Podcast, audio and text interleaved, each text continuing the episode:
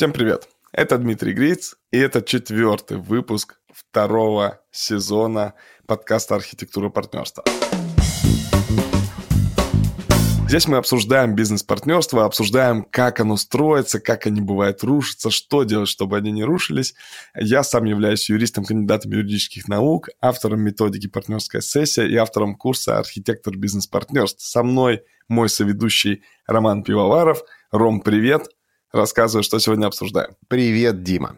Да, э, ну, у нас сегодня продолжение. У нас сегодня вторая часть третьего выпуска, поэтому четвертый выпуск – это вторая часть третьего. Это вот, чтобы всех запутать. Мы стали говорить о стереотипах. Э, в прошлый раз мы стали говорить о стереотипах бизнес-партнерства. Я перечислил пять э, которые есть в моей голове, ты сказал, что это действительно самые популярные, э, и мы обсудили из них два. Напомню все пять, что партнерство должно быть равным, поговорили, что партнерство должно быть незыблемым, э, поговорили. А вот остается три. Партнерство должно быть долгим, партнерство, э, партнеры должны быть в том числе и друзьями, у них какие-то должны быть отношения между собой. Я говорил о том, что они, ну вот, ну раз они партнеры, значит, они там ездят в отпуск вместе или там э, ходят друг на друга день рождения, и вообще такие братья-близнецы-обнимашки. И третий стереотип на сегодня, всего пятый, да, то есть пятый стереотип, третий, который надо обсудить сегодня, это то, что э, партнерство не должно быть с родственниками. Вот такой у нас э, вторая, э, вторая часть третьего выпуска, да, такой у нас сегодня разговор. Итак, стереотип про э, партнерство надолго. Ну, вернее, даже, наверное, стереотипом является то, что как бы короткое партнерство – это значит, дело не пошло. Короткое партнерство – это плохо. А вот партнерство, оно должно быть э, там до скончания веков. Вот э, поправь здесь меня.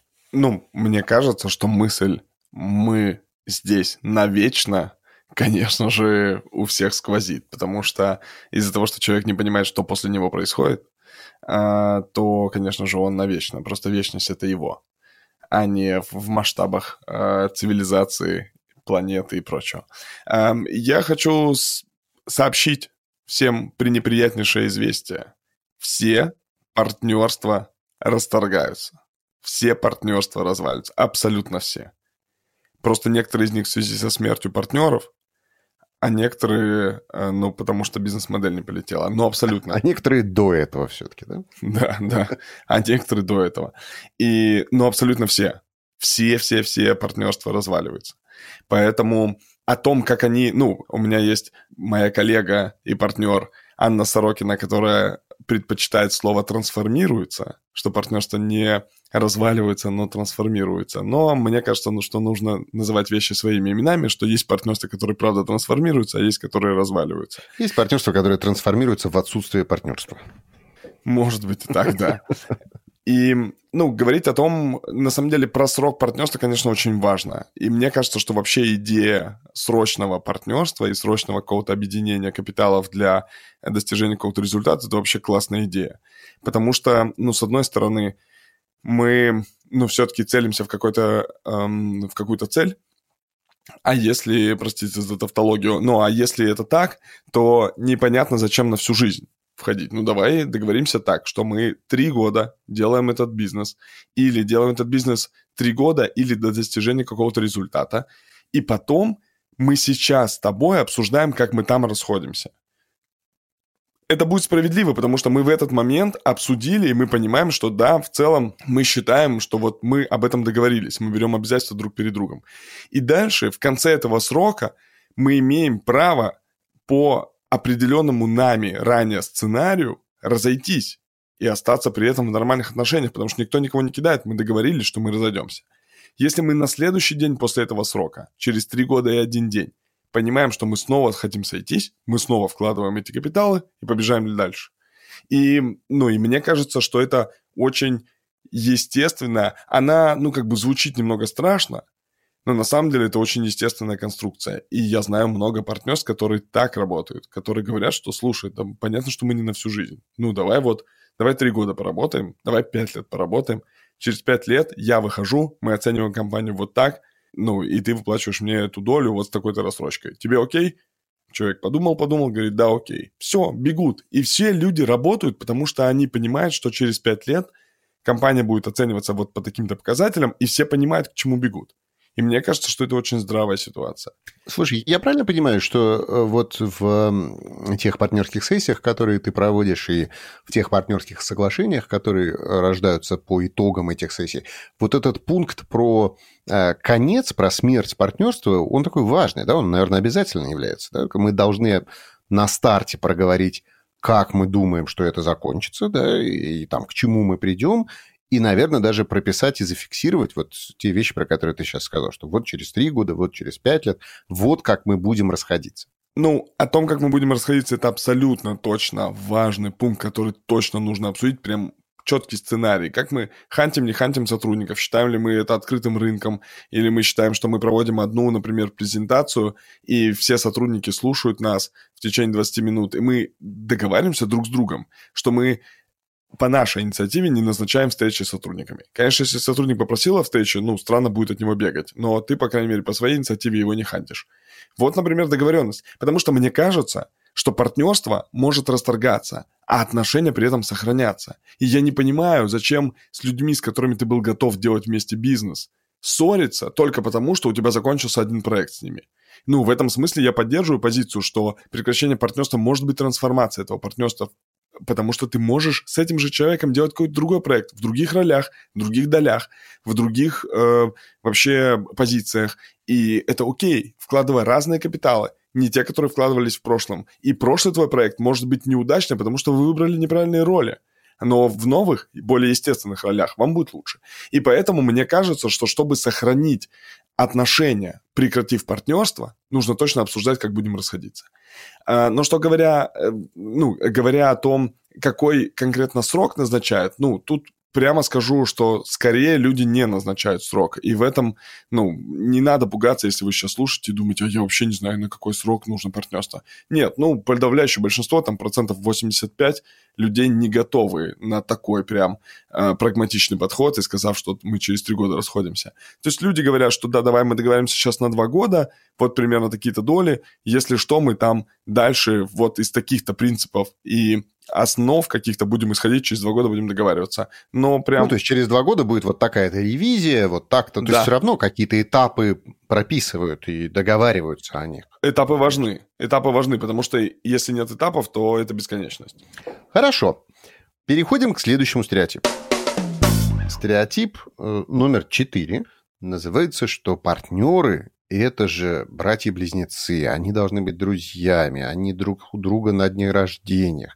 Каждый из них крестный отец ребенка друг друга. Все друг у друга на свадьбах свидетелями. Там. Ну, я сейчас немножко уже ухожу в астрал, но, э, короче говоря, действительно же есть такое представление, что ну раз мы партнеры, то мы еще и вот э, не просто в хороших человеческих отношениях, а мы в неких исключительных человеческих отношениях. Угу. И типа, ну и друзья же, ну, конечно, там и выручим друг другу, и денег займем, и тещу встретим в аэропорту ночью там, да? Вот э, есть же такое какое-то ожидание, экстраполяция бизнес-ожиданий на, на всю оставшуюся жизнь.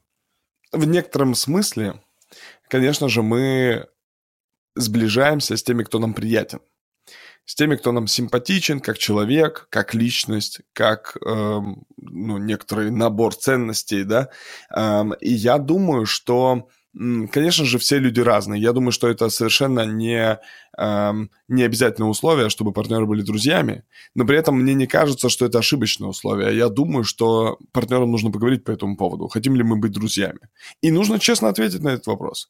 И если один из партнеров говорит, я хочу, я хочу только быть партнером, только вот со своим ну, близким другом, а второй партнер говорит, что нет, то, скорее всего, это просто несходимость партнерства. То есть, скорее всего, этим партнерам нужно поискать других партнеров, которые один будет согласен на то, чтобы дружить с семьями и партнериться, а другой будет спокойно работать без близких отношений. И я думаю, что здесь нет правильного и неправильного ответа. Здесь есть сходящийся и расходящийся. Ну и в данном случае будет расходящийся ответ.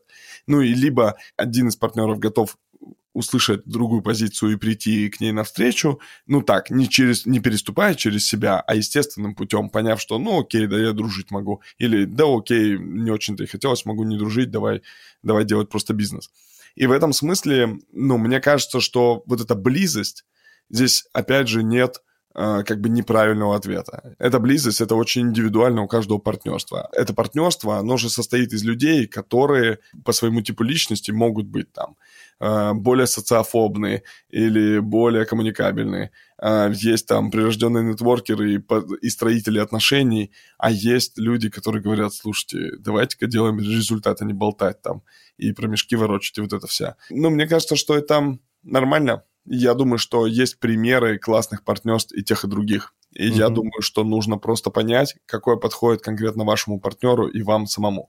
И мне кажется, что здесь такая дихотомия, разбивка на два направления будет а, с одной стороны, это партнерство построено на социальном факторе, на социальных отношениях, а с другой стороны, это партнерство построено на корпоративном управлении, когда выстроены органы, у которых есть полномочия, есть зоны ответственности, есть очень четко процедура принятия решений, и в этом смысле люди могут не общаться друг с другом, в этом нет никакой сильной проблемы. Если у них сильная команда, если у них, ну, если у них бизнес состоит из двух людей, и они не общаются друг с другом, то, скорее всего, там будет провал. Но если у них сильная команда, а они являются акционерами или членами совета директоров, или членами правления, и каким-то образом просто участвуют в этом, в этом нет никакой проблемы. Люди могут не дружить, но при этом владеть успешным бизнесом и не терпеть ничего, ну, то есть относиться абсолютно ровно к этой ситуации, все с этим будет в порядке. Поэтому не вижу проблемы. Ну да, мне кажется, здесь сложность, знаешь, возникает тогда, когда начинается действительно экстраполяция а, одной зоны на другую, одной зоны отношений на другую, одного контекста взаимодействия на другую. Ну, то есть, раз мы друзья, значит, должны быть бизнес-партнерами. И наоборот, раз мы бизнес-партнеры, значит, там мы друзья. Раз мы бизнес-партнеры, значит, мы должны друг друга выручать. Это происходит и в обычной человеческой жизни. Там знаешь, э, там, раз мы родственники, значит, я должен там э, тебя оставить у себя ночевать там, да? Я помню, для меня был шок, мне было лет когда-то 20 там с чем-то, и мой друг э, из... А он еще был родом из южных республик, и он мне, значит, рассказывал, он говорит, когда, ну, ко мне родственники приезжают, он сам выходит из этих республик, значит, все, и к нему, конечно, куча родственников ездила в Москву, и он говорит, вот они ко мне приезжают там, да, и я им снимаю квартиру за свои деньги да, или там номер в отеле. То есть я очень рад, что они ко мне приезжают. Это очень замечательно там, да, но я не готов к тому, что они у меня будут гостить там неделями там, да. И это как бы разведение вот этих вот ролей тоже, да, разведение контекста взаимодействия. Я помню, для меня это было, ну, большим откровением, потому что, ну, как-то в моей картине мира, ну, как же так, там, ну, вот раз родственник, то, и начинается вот это вот такое, да, стереотипная экстраполяция одних отношений на другие. Вот мне кажется, здесь как бы главный какой-то такой рецепт, это опять-таки, да, вот все поднимать э, из бессознательного в осознанное и э, понимать, что это совершенно разные сферы жизни, да, и, может быть, и друзья, может быть, и не друзья, бизнес-партнеры, да, важно, чтобы это был там выбор каждого э, и выбор осознанный. Я согласен полностью, и мне кажется, что вообще путаница в ролях, эм, она, конечно же, приводит вот к таким обманутым ожиданиям, неоправданным ожиданиям, когда люди считают почему-то, что социальная связь определяет обязательства, а на самом деле это не так. А, и мне кажется, ну, и мы на самом деле проводим партнерские сессии в том числе у родственников разных, и это очень интересно, потому что если, например, у них была единая культура воспитания в детстве, но потом они, кто-то из них, например, учился за рубежом, а кто-то здесь все время находился, то там просто обрыв, конечно, между ними. Вот-вот-вот, вот давай про это. Это как раз стереотип номер пять э, мой, который э, звучит очень просто, что бизнес-партнерство с родственниками или там в семье, и это вот не дай бог кому-нибудь. Вот есть такой стереотип. Это точно так. Ну, на самом деле, да, есть такое расхожее мнение. Я думаю, что оно, ну, дилетантское конечно же, есть риск, больший риск потерять и семью, и бизнес в случае, если ты поссоришься с этим человеком. Поэтому делать бизнес, основанный на каких-то семейных узах, мне кажется, это просто ставить двойную ставку. Конечно же, в начале... Такой all-in, да? Да, да. То есть, ну, нельзя сказать, что это неправильно, потому что, ну, вы посмотрите, сколько людей ставят высокие ставки и выигрывают.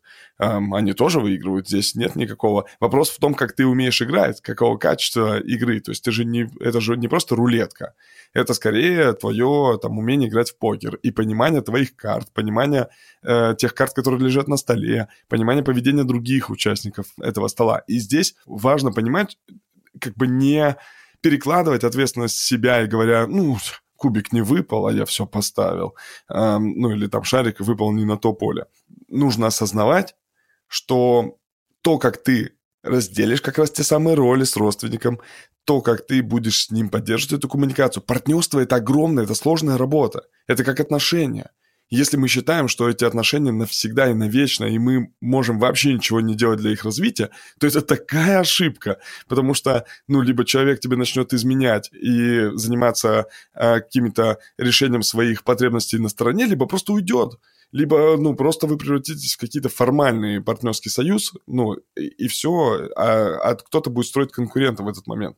Поэтому партнерство это тяжело. И если ты делаешь с родственником, то вначале у тебя есть преимущество, у тебя отсутствуют так называемые, ну или сильно снижаются так называемые транзакционные издержки.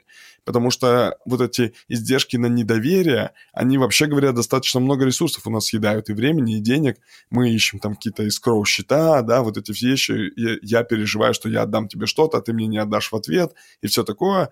А вот нам нужно делать инкассацию, а нам нужно еще что-то. Конечно, у родственников это попроще, потому что вначале ты как будто бы этим людям больше доверяешь. Ну, во-первых, это немного неоправданно, и нужно тоже на стрессоустойчивость своего родственника проверять, потому что как только у него в руках появляется 100 миллионов, у него может просто кукуха ехать, и он куда-то убегает с этими деньгами. Это просто реальный пример. Э, партнерства, которое я сопровождал, и ко мне пришел партнер уже после того, как у него украли, он говорит, что делать, я же, мне же говорили, с родственниками нельзя делать и все такое, но мне кажется, что здесь нужно просто хеджировать риски и просто адекватно подходить к тому, был ли опыт у этого родственника общения с такими деньгами, ну, в смысле, взаимодействия с такими деньгами, он держал их в руках, не знаю, эм, короче, разное бывает. Угу. И да, здесь, мне кажется, нет однозначного ответа, делать с родственниками или нет, это плохо или хорошо. Здесь важно понимать, что это абсолютно точно рискованная, это высокорисковая деятельность. Ты ставишь больше эм, на кон, и если эти отношения не пойдут, то у тебя потеряется там и брак, или там и, и брат-сестра, и там родственники, и все такое, и при этом бизнес. Но, с другой стороны, полегче стартовать, потому что как будто бы все свои. Э, ну, и как будто бы не нужно привыкать к какому-то человеку, как будто бы э, вот этот есть я и странные люди, да, родственник наименее странный для тебя человек, ну, потому что вроде бы близкий. Поэтому здесь есть искушение начать вместе, потому что, ну, вроде бы муж и жена же, ну, и жена чуть даже обижается, вот, что, что это вы не начинаете вместе, например. Или муж обижается, э, что жена не берет в партнерство. Но мне кажется, что лучше открыто и честно поговорить, что если вы не готовы работать с мужем или с женой, то просто открыто ему скажите, что там, не знаю, если вы его правда любите, то вы скажите, что вы его любите, но важно, что вы хотите делать бизнес не совместно вы можете там ему помочь создать свой проект или еще что-то, но как бы не надо делать бизнес вместе. Потому что из жалости вступать в партнерство, это самое отвратительное, что может быть. Потому что, во-первых, вы просто ну, не уважаете человека, кому вы из жалости исходите. Вообще чувство жалости очень, э, как мне кажется, деструктивное. Э, это с одной стороны. А с другой стороны, вы же со временем все равно вас будет подъедать эта бесполезность человека. То есть, если вы сами не придумали пользу этого человека для этого проекта, то вы дальше будете все, все, все сосуществовать, сосуществовать вместе. И, ну, а дальше только человек скажет, ты что, мне 4 года пудрил мозги, а теперь мне говоришь, что я бесполезен для проекта, а зачем я, что здесь, а я вот хожу, там смотрю за этими продавцами обуви и слежу. Ну, вот это, в общем, обесценивание, конечно, произойдет. Будьте с этим аккуратны. Я просто представляю, знаешь, такая история компании там, да, вот. как вы начинали э, ваш бизнес? Да вы знаете, человечка жалко было, вот решил вступить в партнерство из жалости. Да слушай, ну так и, ну, э, на самом деле, если уж совсем честно, то, и ты мне, наверное, как психолог можешь со мной по этому поводу подискутировать, но человеку жалко было не другого человека, а себя. Себя, конечно, конечно, конечно. Человек в моменте не смог сказать другому, не пересилил себя и не сказал – да слушай, ну, я не вижу ценности в тебе. Это не делает тебя плохим человеком, это не делает... Но этот неприятный разговор. Мне было себя жалко, я не сделал этот неприятный разговор. Поэтому из жалости к нему, потому что я-то нормальный, из жалости к нему я сделал партнерство. Пум! Да, а потом появляется жалость к себе за то, что не нашел все силы. Конечно, конечно. Да, об этом обо всем поговорим. Супер! Мы разобрали, друзья, в эти две части, в два выпуска у нас на это ушло. Разобрали пять стереотипов о том, что партнерство должно быть равным, что оно незыблемо, что оно долгое, что оно автоматически диктует то, что мы становимся все друзья и счастливо живем дальше, и то, что оно не должно или должно быть с родственниками. Есть ли есть еще какие-то стереотипы про бизнес-партнерство, которые мы не разобрали? Друзья, в канале Дмитрия Грица в Телеграме, который называется «Партнерская сессия», все очень просто с названием, а, пожалуйста, напишите нам а, в этот канал, в комментариях, мы в этом канале регулярно обсуждаем выпуски подкаста, а, напишите в комментариях, а какие еще стереотипы вы бы хотели, чтобы мы разобрали. Спасибо огромное. До встречи на следующем выпуске. Спасибо. Пошел в телеграм-канал читать ваши комментарии. Thank you.